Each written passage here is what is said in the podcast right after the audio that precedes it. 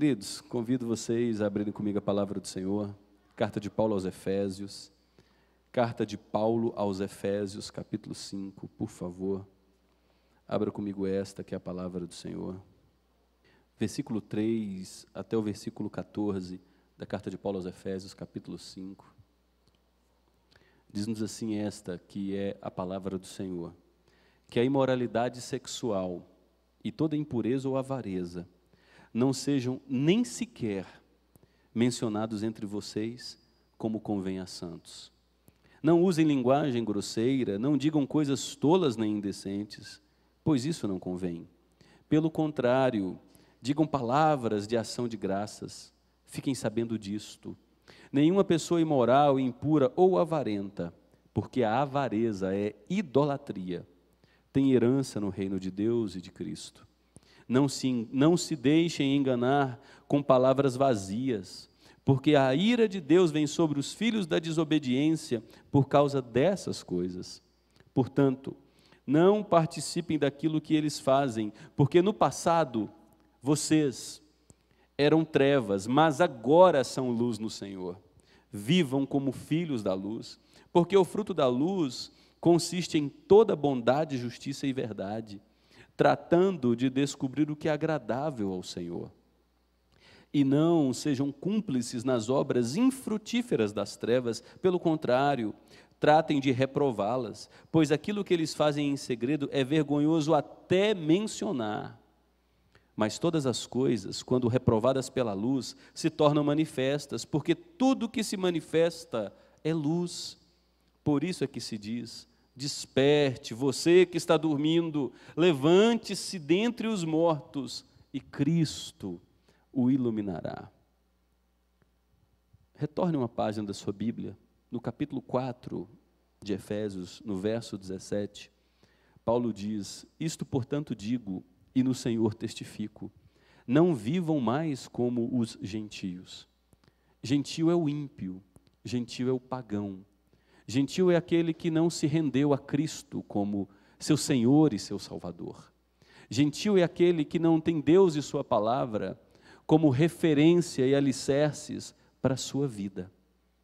E Paulo faz uma convocação, uma exortação ao povo de Deus: não vivam mais como gentios. E como os gentios vivem, Paulo qualifica na vaidade dos seus próprios pensamentos. No verso 18, Paulo diz que os gentios têm o entendimento obscurecido, eles não compreendem a verdade. Sua mente é saturada por trevas. Os gentios são separados da vida com Deus. Os gentios vivem em ignorância. Os gentios, no final do verso 18, têm um coração endurecido. No versículo 19, Paulo diz que os gentios, os ímpios, são pessoas insensíveis. No versículo 19, Paulo diz que as pessoas que não têm Cristo como referência de Senhor e Salvador se entregaram à libertinagem e vivem de forma desenfreada, cometendo todo tipo de, impureza e sujeira. No verso 20, Paulo olha para mim para você e, e relembra: não foi assim que vocês aprenderam de Cristo. Quando vocês ouviram o Evangelho de que Jesus derramou sangue perfeito, para receber sobre si a maldição do seu pecado, ele também derramou o Espírito Santo para habitar em vocês.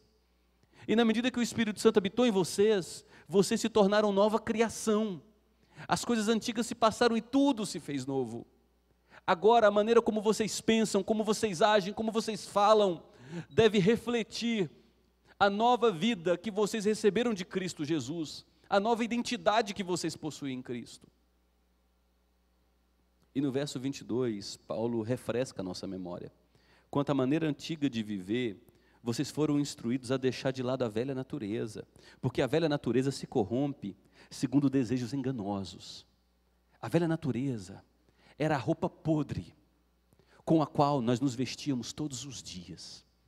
A velha natureza cheirava cadáver, era a roupa apodrecida, fedia, e nós crescemos imaginando que o cheiro da velha natureza era o único cheiro existente.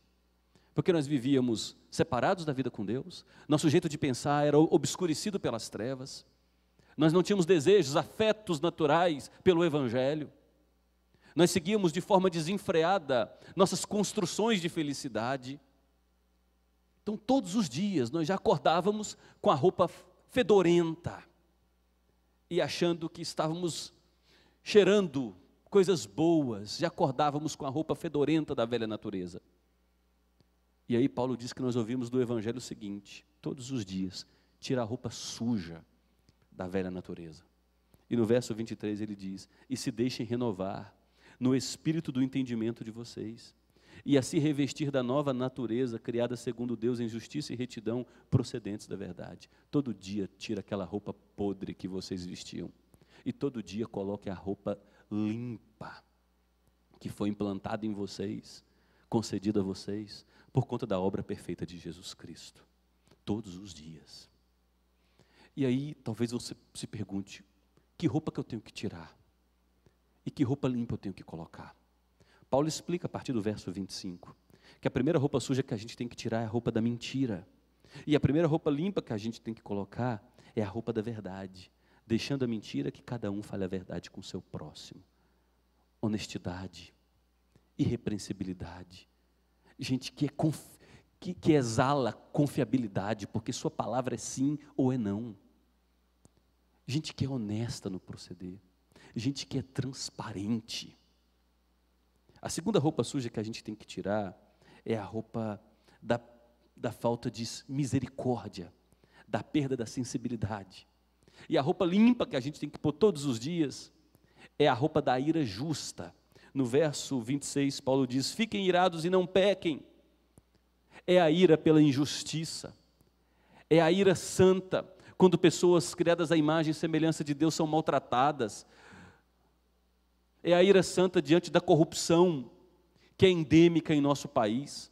É a ira santa diante de verbas que deveriam ser destinadas à compra de respiradores e por alguma razão misteriosa respiradores são compradas em, em adegas na cidade de Manaus e ninguém é investigado por isso.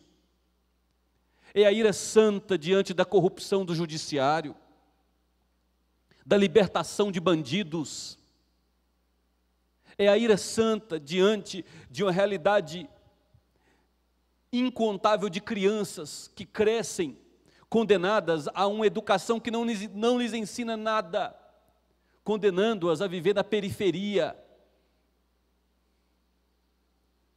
Vocês têm que se irar diante de todo o mal que é praticado ao redor de vocês, mas não pecar. A terceira roupa que a gente tem que tirar todos os dias Versículo 28. Aquele que roubava não roube mais. E a roupa que a gente tem que colocar é a roupa de um trabalho honesto. Trabalhe. Trabalhe com dedicação, fazendo com as próprias mãos o que é bom. Trabalhe honestamente. Se esforce no trabalho. Trabalhe direito. Se dedique. E use a vocação correta do trabalho para que tenha o que repartir com o necessitado. A vocação cristã do trabalho é excelente. Não é acúmulo desenfreado para quatro gerações depois de mim.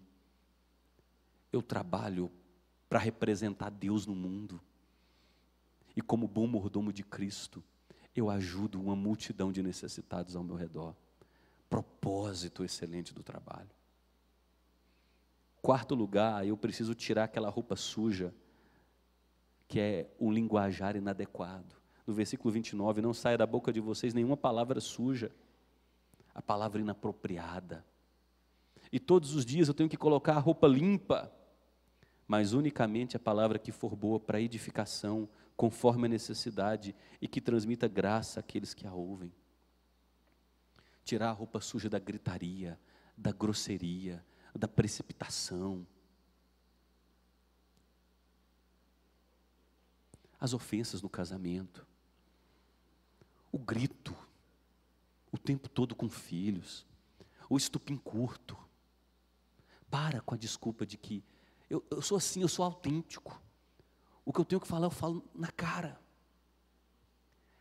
Isso é a marca da velha natureza. É a roupa podre com a qual você nasceu. E da qual você não deve se orgulhar. E jamais criar muletas mentais para se justificar ela apodrece seus relacionamentos, ela destrói sua vida, ela é inimiga de Deus. E a roupa limpa que tem que se vestir todos os dias é a utilização de palavra que transmite graça, que ajuda a construir o outro. É conversar quando for necessário, não dizer tudo o que quer na hora que quer, é ter o tempo certo de falar, o tempo certo de calar. É ser estratégico no modo de falar. É palavra que cura, que ajuda o outro a crescer. Todo dia tem que tirar aquela roupa suja e pôr a nova roupa. Mas tem uma quinta roupa que nós vimos domingo passado, que está no versículo 30, e não entristeçam o Espírito Santo de Deus. A roupa suja é aquela roupa que entristece o Espírito Santo de Deus, que nos selou, que nos marcou para o dia da salvação eterna. E a roupa limpa que a gente tem que colocar todos os dias é a roupa que alegra o Espírito Santo de Deus que habita em nós. E como é que a gente entristece o Espírito Santo de Deus? Paulo vai dizer no versículo 31 que não haja no meio de vocês qualquer amargura, indignação, ira, gritaria e blasfêmia, bem como qualquer malícia. A roupa suja é essa, é amargura. Alguém me fez mal. As sementes são lançadas e eu permito que aquelas raízes comecem a entrar dentro do meu coração. Da amargura, aquilo cresce para ira, aquilo inflama dentro de mim, a ira acende para a indignação. Eu começo a falar, eu começo a trazer pessoas para o meu lado, eu começo a me vitimizar e a destruir o nome de alguém, a reputação de alguém, pelo mal que eu atribuo a ela ter me feito. Amargura, ira, indignação, gritaria. Eu perco respeito nos relacionamentos. Amargura, ira, indignação, gritaria, malícia ou blasfêmia. Blasfêmia é toda construção, é todo planejamento humano para fazer mal ao outro, que eu atribuo ter me feito mal. É assim que eu entristeço o Espírito Santo de Deus. E eu preciso me vestir com a roupa limpa. Que roupa limpa é essa?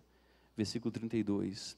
Sejam bondosos, sejam cheios de compaixão uns para os outros, para com os outros e se perdoem uns aos outros. Por que, que eu tenho que perdoar o outro? Por que, que eu tenho que perdoar o outro? Porque Deus em Cristo perdoou você. E aqui Paulo põe o dedo na ferida da gente e confronta o nosso vitimismo diante do mal que o outro fez com a gente. Paulo diz: a dívida que você tinha com Deus é impagável e Ele perdoou vocês da multidão de sua dívida. Portanto, qualquer dívida que outro tenha com você, ela, ela se compara a centavos diante da dívida impagável que você tinha com Deus. E Deus te perdoou gratuitamente de toda a dívida que você tinha com Ele, portanto, você não tem o direito de não perdoar alguém que te deve centavos, pelo mal que você atribui que essa pessoa tenha feito a você diariamente retire essa roupa maldita que fede a morte, da amargura, da ira, da indignação, da gritaria, da malícia, prejudicar o outro. E diariamente se vistam com a roupa da bondade, da compaixão e do perdão. Por quê? Porque eu fui perdoado por Deus em Cristo de uma dívida impagável. E diante da dívida que eu tinha com Deus, qualquer dívida que alguém tenha comigo, não passa de centavos. E por que, eu tenho que perdoar as outras pessoas? No capítulo 5, versículo 1, Paulo diz: Porque nós fomos chamados para imitar a Deus. Essa é a nossa vocação.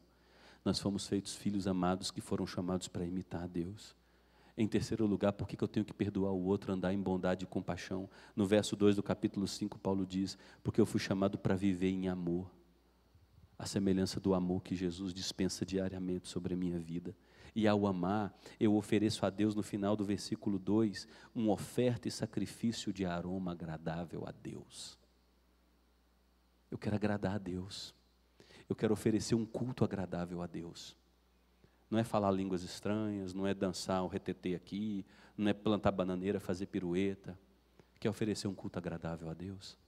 Seja bondoso com as pessoas e bondosa Seja cheio de compaixão com os teus inimigos e perdoe, perdoe e perdoe. porque você foi perdoado da multidão de suas dívidas em Cristo Jesus. Você foi chamado para andar como Cristo andou. E você foi chamado para ser imitador de Deus. Esse é nosso chamado. E quando a gente perdoa, é bondoso e é cheio de compaixão, nós oferecemos a Deus uma oferta de aroma agradável a Deus, uma adoração que Deus recebe. E aí no capítulo 5, versículo 3 em diante, que é o texto que nós lemos, Paulo continua falando das roupas sujas e podres que a gente tem que tirar todos os dias e da roupa limpa que a gente tem que pôr todos os dias. Ele diz no verso 3 que a imoralidade sexual e toda impureza ou avareza não sejam nem sequer mencionada entre vocês. Imoralidade sexual, vocês sabem muito bem o grego. Pastor, eu nunca estudei grego na vida. Pelo amor de Deus. A palavra imoralidade para imoralidade sexual no grego é porneia. De onde vem o nosso pornô, pornografia. Você sabe muito bem grego. Porneia no grego significa todo pecado de natureza sexual, adultério, fornicação. Fornicação é sexo antes do casamento. A nossa cultura celebra o prazer e a liberdade. Deus diz: o prazer é uma bênção para vocês. E vocês só serão livres quando viverem a minha vontade, dentro dos limites saudáveis que eu construí.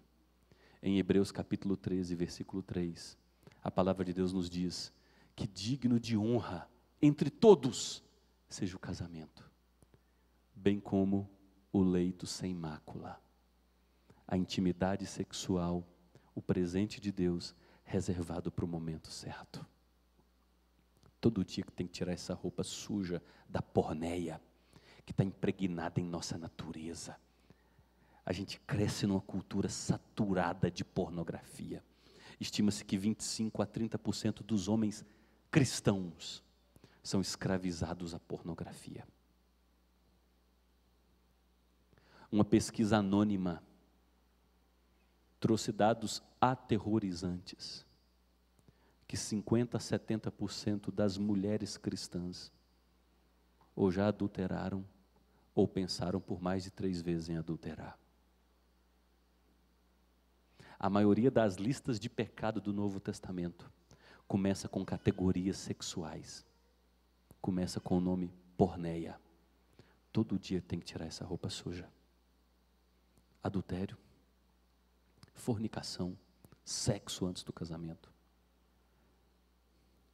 homossexualidade, relação sexual de pessoas com animais, relação sexual de adultos com crianças.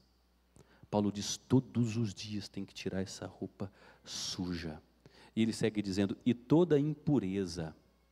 A palavra impureza aqui se refere à lascívia, é o desejo de você é o desejo que você tem por outra pessoa. Você é casado, casada, e você fica flertando na mente com outra pessoa. Você cria imaginações. Você é casada, frustrada com seu casamento, não senta para resolver olho a olho os teus problemas com teu marido, e aí você cria um perfil fake, e ali você entra nas salas de bate-papo para receber carinho, carinho verbal de alguém que está do outro lado, que você não sabe se é homem, se é mulher, se é criança, se é adolescente. Ou você está no trabalho e as coisas não andam bem em casa, e há aquela colega de trabalho, aquele homem que elogia o teu corte de cabelo, elogia a tua roupa, elogia a tua maquiagem, elogia, está cheirosa hoje, elogia o teu trabalho, e aquilo começa a encantar teu coração, a te seduzir, lascívia. Todo dia tem que tirar essa roupa suja, porque é roupa de morte, é roupa apodrecida. Que é imoralidade sexual, toda impureza ou avareza. Meu Deus, aqui eu me tornarei politicamente incorreto, porque a nossa cultura é avarenta. A avareza tem em sua raiz a, a ingratidão. Eu sou insatisfeito pela vida que eu tenho, pelo trabalho que eu tenho, com o casamento que eu tenho, com a condição financeira que eu tenho, os lugares onde eu posso ir, o estilo de roupa que eu posso vestir. Então eu coloco naquilo que o dinheiro pode me oferecer esperança. E eu deixo de ser contente. Eu crio a felicidade na perspectiva futura. Eu só serei feliz quando eu conquistar o pódio nesse mundo. Quando eu tiver a renda X, o emprego Y, o casamento tal, o carro que o meu vizinho tem, a mulher que o meu amigo tem. A avareza é a irmã siamesa da inveja. E a nossa cultura impregnada em nós, fétida, nos estimula a sermos descontentes com aquilo que nós temos. Paulo diz o seguinte: imoralidade sexual, impureza e avareza não sejam nem sequer mencionadas entre vocês. Qual a explicação? Como convém a santos. Vocês foram purificados, vocês foram perdoados de todos os pecados, vocês foram retirados das trevas e trazidos para o reino do Filho do amor de Deus. Vocês foram separados da injustiça para a justiça, da morte para a vida, da escuridão para a luz. Vocês são santos. Como assim, pastor? Santo não é só aquele que o Papa canoniza, não. Todos aqueles que foram lavados, perdoados pelo sacrifício perfeito de Jesus e receberam o Espírito Santo para habitar neles e que têm em Cristo seu Senhor e Salvador, foram santificados pela obra de Deus, foram separados. Paulo segue dizendo no versículo 4 a roupa que a gente tem que tirar. Não usem linguagem grosseira, não digam coisas tolas nem indecentes, pois isso não convém. Linguagem grosseira, coisas tolas ou indecentes, gritaria, ofensa, palavras rudes, precipitação, assassinar o outro. Linguagem grosseira é isso. Aquilo que não vai edificar, aquilo que não vai ajudar,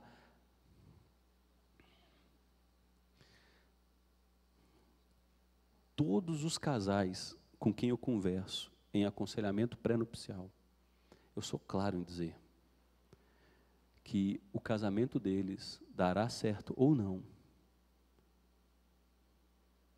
por inteira responsabilidade dos dois. Não é dificuldade financeira que acaba um casamento, influencia, mas não acaba. Tem casamento que passou pela desgraça do adultério e conseguiu superar quando o outro se arrependeu. Mas é muito difícil um casamento ser sustentado quando não há mais respeito na fala, quando um destrói o outro o tempo todo, com gritos, com ofensas, com agressões. E Paulo está dizendo: isso é roupa suja da velha natureza, tem cheiro de morte tire ela todos os dias. Além das palavras grosseiras, não digam coisas tolas nem indecentes. O que é coisa indecente? A coisa indecente aqui tem a ver com, com aquele palavreado vulgar, obsceno. Você faz parte de um grupo e para ser aceito, você ri de piada obscena que ridiculariza, menospreza e objetifica a mulher. Você é o cordeirinho aqui porque está na igreja, né? E você pensa que a igreja é esse prédio, mas fora você mostra suas garrinhas e ali com os colegas de trabalho, no WhatsApp, você compartilha conteúdos sujos e morais, aquela linguagem apodrecida. Paulo diz: tem que tirar essa roupa todos os dias. E ele termina o versículo vai caminhando para o final do versículo 4 dizendo: Isso não convém. Como é que eu soluciono o vício pela pornografia, o desejo de adulterar, gritos, ofensas, palavras rudes? Paulo explica no final do versículo 4: pelo contrário, digam palavras de ação de graças.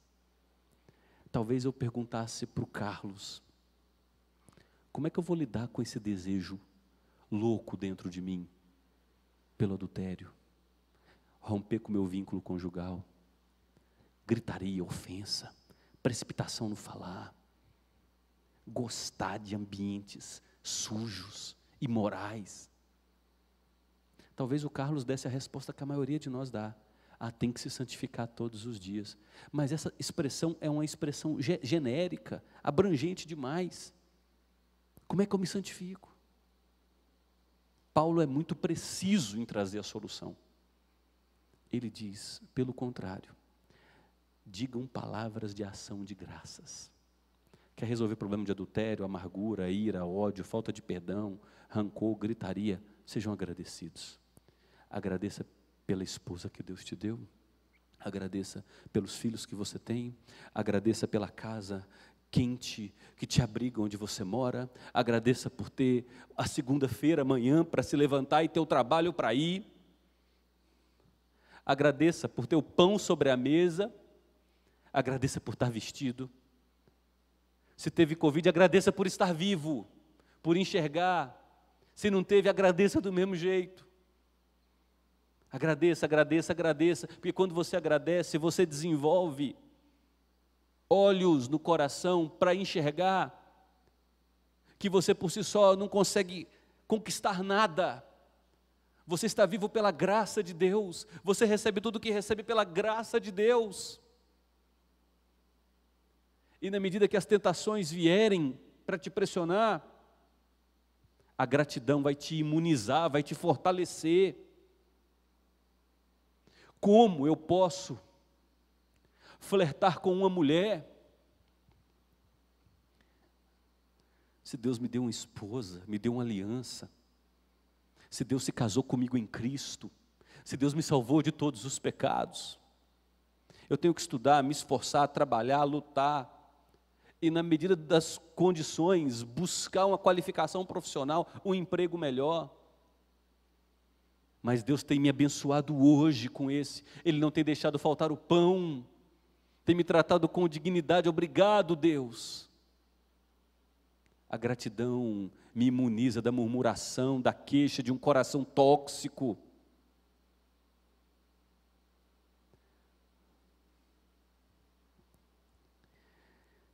E aí Paulo relembra a gente, ele refresca a nossa memória no versículo 5 ao dizer: Fiquem sabendo disto. Nenhuma pessoa imoral, impura ou avarenta, e ele destaca, porque a avareza é idolatria, tem herança no reino de Cristo e de Deus. Nenhuma pessoa. A palavra imoral novamente aqui é porneia, adultério. A gente tem uma legião de jovens que namoram hoje em nossas igrejas e não veem problema nenhum em terem relação sexual antes do casamento. Nenhuma pessoa imoral, impura ou avarenta tem herança no reino de Deus e de Cristo.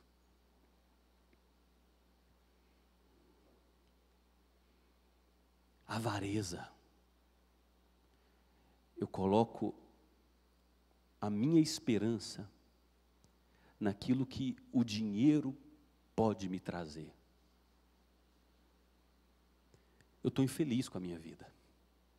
Então eu tenho que trabalhar mais, eu tenho que me dedicar mais, eu tenho que estudar mais, eu tenho que me qualificar mais, sem problema. Mas eu faço isso a troco da minha intimidade com o meu Senhor, a troco da minha alegria no meu Senhor, a troco do meu relacionamento com esse Deus vivo. E quando eu substituí meu relacionamento com Deus pela minha esperança na falsa segurança que o dinheiro pode oferecer, eu me tornei um idólatra. Eu criei um Deus. Deixa marcado aí em Efésios capítulo 5. Passe aí algumas páginas. Vá para a primeira carta de Paulo a Timóteo, capítulo 6. Primeira carta de Paulo a Timóteo, capítulo 6. No versículo 6, 1 de Timóteo, capítulo 6, versículo 6, Paulo usa uma linguagem monetária aqui. E faz a conexão dessa linguagem monetária com nossa espiritualidade. E ele diz: de fato, isso aqui é uma certeza. grande fonte de lucro é a piedade com contentamento. É ter vida com Deus, é conhecer esse Deus, esse Jesus, a fonte de toda riqueza. E viver contente com aquilo que Deus tem dado para você. Viver agradecido. E Paulo explica: porque nada trouxemos para o mundo e nem coisa alguma vamos levar dele. E aqui Paulo bate o prego mesmo no, no nosso caixão para nos condenar e diz: tendo sustento e com que nos vestir, estejamos contentes. E é bem provável que, se não todos nós, a grande maioria de nós, tem muito mais do que precisa para viver. Aquilo que para nós hoje é uma necessidade absoluta, há 30 anos era um luxo extravagante. E a gente ainda é descontente. E no verso 9, Paulo nos alerta: os que querem ficar ricos caem em tentação, em armadilhas e em muitos desejos insensatos e, e nocivos, desejos apodrecidos. E esses desejos levam as pessoas a se afundar na ruína e na perdição, porque o amor ao dinheiro, não o dinheiro, mas quando eu coloco minha esperança naquilo que ele pode me trazer é a raiz de todos os males e alguns nessa cobiça. O problema é a cobiça. Se desviaram da fé e atormentaram a si mesmo com muitas dores. Irmão, por que você não está no culto? Não, eu estou escrevendo o meu mestrado. Irmão, por que você está sumido?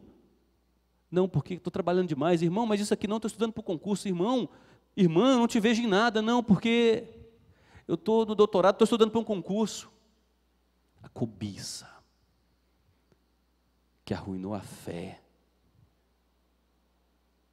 E depois a pessoa chega igual a, a história do, do arco-íris, achando que os gnomos esconderam um pote de ouro no final do arco-íris e passa a vida toda.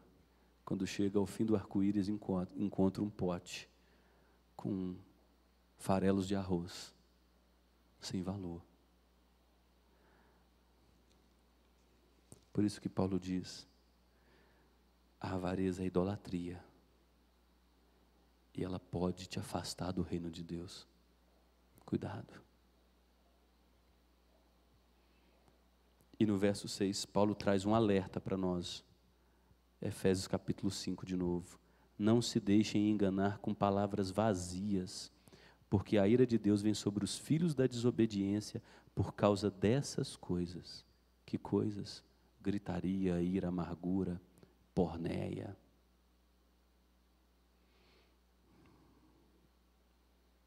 Por que, que a gente não pode se deixar enganar?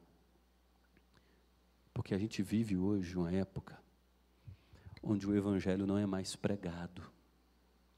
E as pessoas vão dizer o seguinte para você: não importa como você vive, Deus conhece o seu coração.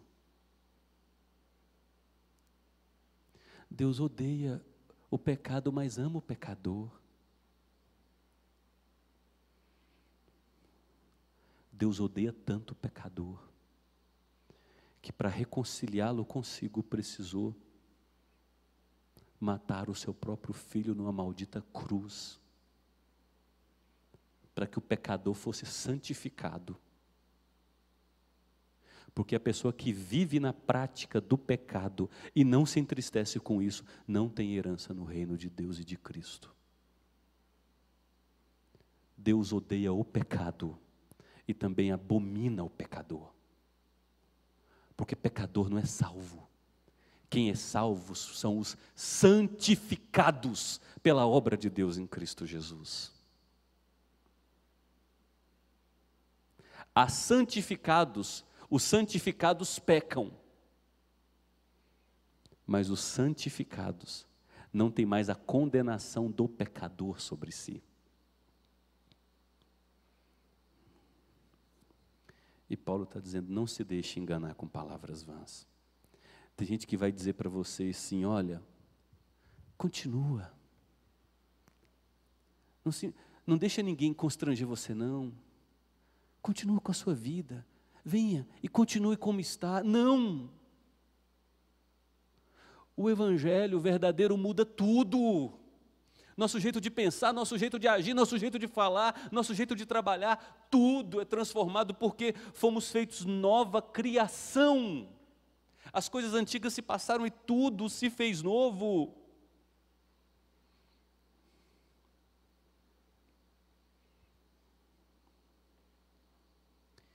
No verso 7, Paulo vai caminhando para a conclusão e diz: portanto, não participem daquilo que eles fazem. Você não pode participar daquilo que é sujo. Você não pode reproduzir piada obscena, você não pode reproduzir o desejo de adultério, você não pode participar de conversa que vai te conduzir para a destruição. Olha aqui, ó, eu tenho, um, eu tenho um negócio que vai dar um lucro maravilhoso, cara. A gente só precisa. Eu, eu descobri o esquema para um atalho aqui. A gente foge aqui do fisco, do leão, tem como driblar. Cara, eu já fiz isso, ninguém vai achar. Entra comigo. Cuidado. Cuidado.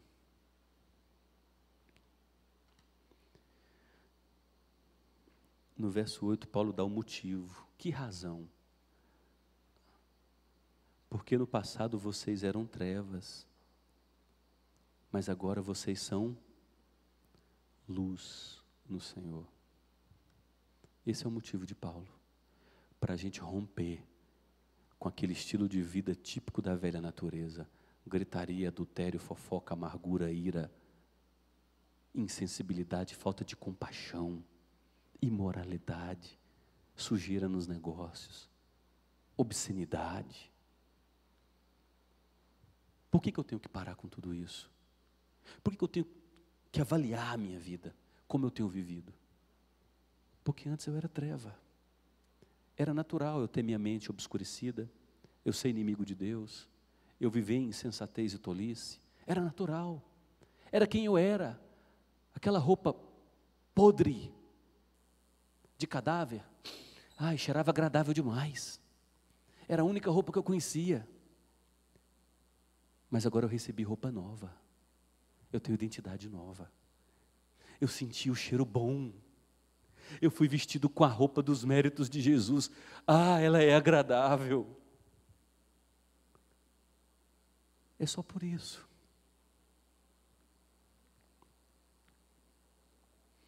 Que Paulo ordena no final do verso 8: vivam como filhos da luz. Como é que eu vou viver como filho da luz? Ele vai dizer: porque o fruto da luz consiste em bondade, justiça e verdade.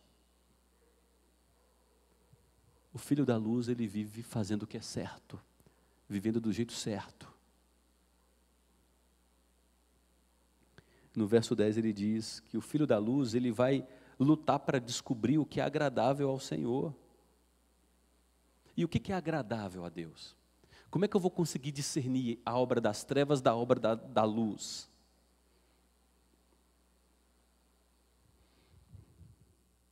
No versículo 13, Paulo diz: Todas as coisas, quando reprovadas pela luz, se tornam manifestas, porque tudo que se manifesta é luz.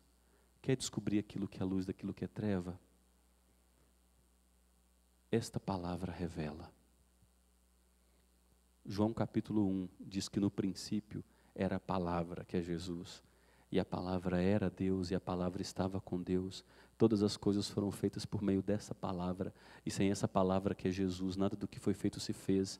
E a seguir, João no capítulo 1 diz que Jesus, quando se encarnou, foi como a luz brilhando nas trevas, e as trevas não puderam prevalecer contra a luz. Portanto, você e eu desejamos conhecer e diferenciar um jeito escuro e tenebroso de andar, de um jeito iluminado de andar, conheça a luz da revelação de Deus, porque quando a luz da revelação de Deus entra, todas as trevas, toda sujeira é manifesta. Isso acontece em grande medida no ato da conversão, quando nós somos convertidos a Cristo as escamas caem dos nossos olhos, e aquilo que antes parecia absolutamente normal, a gente olha e diz: não, isso ofende a santidade do Deus que me criou e me salvou. Mas há muitos outros elementos que eu preciso desenvolver ao longo da minha vida cristã, do meu período de santificação, em contato com a palavra. Porque senão as tentações da vida, a cultura sutil e perigosa que me cerca, vai me chamando para as trevas. E tem muito cristão andando nas trevas. É por isso que Paulo termina o a nossa reflexão no capítulo 5, versículo 14, dizendo: Desperte você que está dormindo, levante-se dentre os mortos e Cristo te iluminará. Acorda, você que está dormindo, levante-se dentre os mortos para ser iluminado por Cristo. Paulo está escrevendo para a igreja de Jesus, para a gente convertida e sabe o que Paulo está dizendo? É que há muita gente convertida, salva, que veste a roupa podre da velha natureza e deixa de diariamente colocar a roupa limpa da nova natureza. E chega um ponto que você olha para aquela pessoa e o que você vê é muito parecido com um cadáver. É como se você chegasse numa funerária ou num necrotério e ali estivessem quatro corpos. Três são cadáveres. Um está dormindo num sono profundo. Se você olha rapidamente, para você todos são cadáveres. Todos estão mortos. E Paulo está dizendo: tem crente que é assim. Ele é filho de Deus, foi iluminado pela luz, mas ele está dormindo o sono parecido com o sono dos mortos. É por isso que ele traz essa nota urgente: acorda, desperta. Levanta dentre os mortos, o seu lugar não é com os mortos, é com os vivos, porque Cristo te iluminou. E como que eu desperto? Em primeiro lugar, tomando uma consciência do meu chamado. Antes eu era treva, agora eu fui feito luz no Senhor. Eu fui arrancado do império da morte jugo cruel, e transportado para um reino de amor. Antes, o meu entendimento era obscurecido, eu era inimigo de Deus, eu andava sem freio, seguindo as projeções de felicidade que o meu coração enganoso lançava sobre mim. Eu remava incontrolavelmente para a destruição. Agora, eu fui feito nova criação, a mente de Cristo está em mim, o Espírito Santo está em mim, eu tenho no, novos sentimentos, novo, novo, novo jeito de pensar, uma nova identidade, eu tenho esperança de vida eterna. A velha natureza, marcada pelas trevas, todo dia colocava a roupa podre da mentira, do engano, da gritaria, do adultério, da lascívia, de toda forma de sexualidade ante Deus e achava absolutamente normal, aplaudia a cultura. Eu celebrava o dia do orgulho gay. A nova natureza em Cristo. Ela é bondosa, é cheia de compaixão, de misericórdia, de perdão. Repudia a obra das trevas examina a luz para vasculhar a sujeira das trevas que se escondem debaixo do tapete. A nova natureza procura cultivar a gratidão, o contentamento e conhecer a Cristo e ser conhecido por Ele. Porque fora de Cristo nada mais importa, a despeito de Cristo nada tem valor, alheio a Cristo tudo é sem sentido.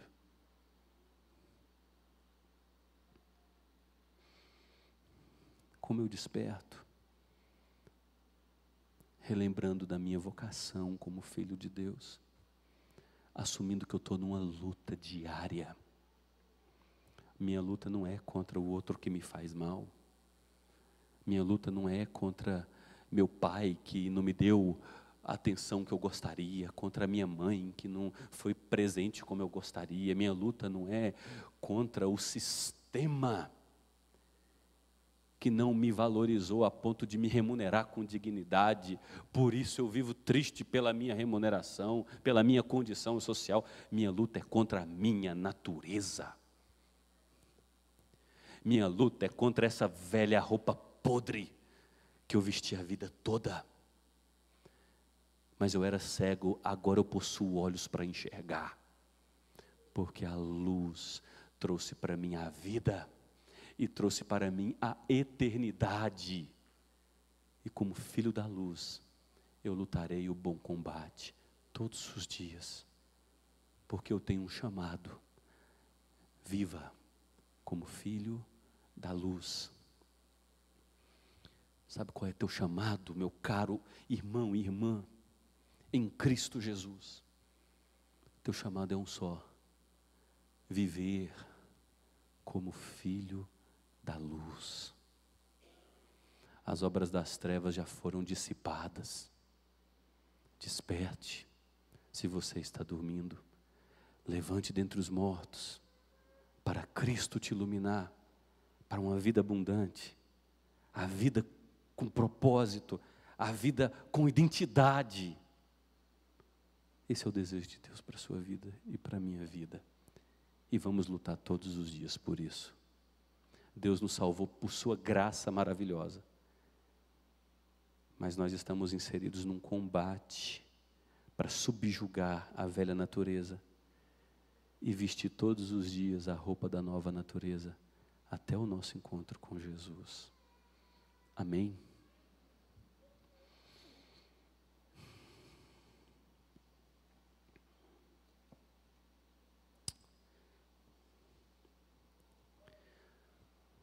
Sabe, gente, vou falar uma coisa para vocês. Às vezes eu e o pastor Nelo a gente começa a conversar. E a Bíblia diz que uma das marcas da igreja verdadeira é a disciplina. E a gente já chegou a disciplinar uma pessoa que se envolveu severamente em adultério, abandonou família.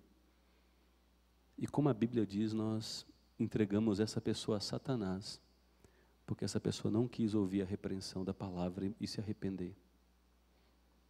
E às vezes, às vezes a gente começa a conversar e a gente pastoralmente fica desanimado com tantas coisas, porque parece que o pecado,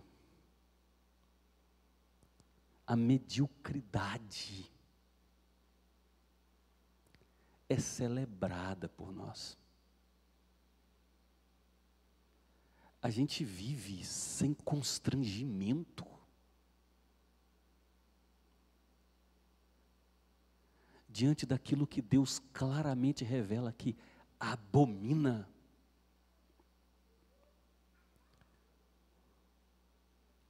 Olha, irmãos, Jesus foi claro em dizer que uma das marcas dos últimos tempos é que o amor se esfriaria.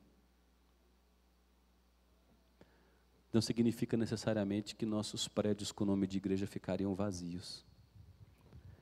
Mas significa que o nosso amor por esta palavra, pelo Deus dessa palavra e pelos valores do Deus dessa palavra seriam desprezados por nós. Em nome de Jesus, se arrependa de sua vida. Se arrependa de sua falta de contentamento se arrependa de sua falta de piedade. Se arrependa de suas amarguras, das pessoas que você traz guardado em seu coração com um monte de muleta mental para se justificar. Se arrependa. Você foi perdoado de todos os pecados em Cristo de uma dívida impagável e você e eu não temos o direito de segurar perdão, porque as dívidas que as pessoas têm com a gente são centavos diante da dívida impagável que tínhamos com Deus. Se arrependa diante dos, diante dos flertes Se você é mulher casada e tem dado seu coração em atenção para colegas de trabalho, para outros homens, estimulado conversa, se arrependa. Se você é homem casado, está envolvido num caso extraconjugal, em nome de Jesus, se arrependa. Confesse o seu pecado e deixe. Se você está envolvido em relacionamento sexual, fora do projeto de Deus, a Bíblia chama de pecado. Depois da minha conversão, uma semana depois da minha conversão, eu caí em pecado e tive relação sexual com a namorada minha e ela ficou possessa dez minutos depois. E eu ouvi, todas as vezes que vocês estão aqui, eu estou do lado de vocês aplaudindo, vocês são meus. Pare com esse negócio de construir aquilo que é certo ou errado de acordo com de acordo com a cultura de Hollywood, com aquilo que Netflix te ensina que é verdadeiro ou não. Se você, casal de namorado, tem vivido em, em prática de adultério, de fornicação, ou rompam com esse namoro imediatamente ou se casem, porque se vocês não se controlam, vivem abrasados, como Paulo diz, queimando, é melhor que se case. Mas não, não continuem pecando contra o seu Senhor e Salvador, que selou vocês com o Espírito Santo. Eu conheço mãe que compra camisinha para filha, Em nome de Jesus, se arrependa, porque a ira de Deus vem sobre os filhos da desobediência.